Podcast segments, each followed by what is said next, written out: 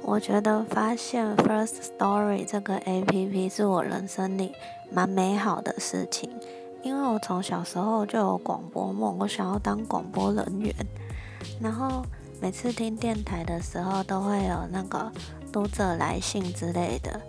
然后就可以听听别人的故事，再听听主持人的想法，然后自己也会有一些体悟之类的，然后会衍生出。自己更多的想法，然后就会觉得其实还蛮充裕的，就想法上有不一样，心灵也得到了一种